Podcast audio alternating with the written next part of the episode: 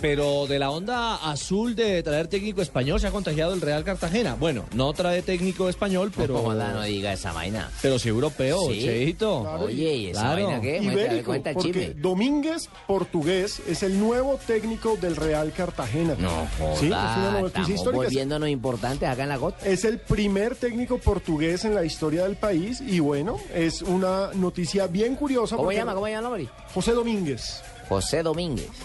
El nuevo técnico del Real Cartagena. Lo curioso Domínguez. es Pepe Real Domínguez, El Cartagena. Pepe Domínguez, voy a decir, el Pepe Domínguez. Fíjese, Real Cartagena va a afrontar el campeonato de la B. Este año tuvo una muy buena temporada con un técnico portugués. En el América, el asistente técnico es español. Y una de las figuras de Fortaleza que ascendió era inglés, Saunders. Entonces, Ah, sí, el- nuestra segunda José se está Domínguez llegando. es portugués, Sí. entonces toca decirle Zé Se está volviendo más Domínguez. importante la segunda que la primera, mijo.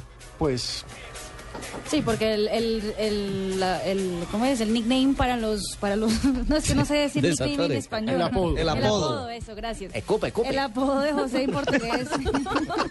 no, venga.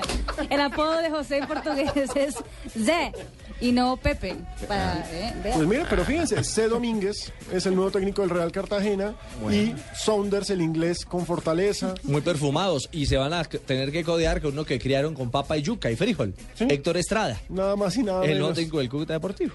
Nada más y nada menos. Sacaron el que- al viejito, el del bigotico ese canosito ¿A que González? llegó con ese mostacho negro acá Sí, y se fue a la el- vez y eso se fue canoso.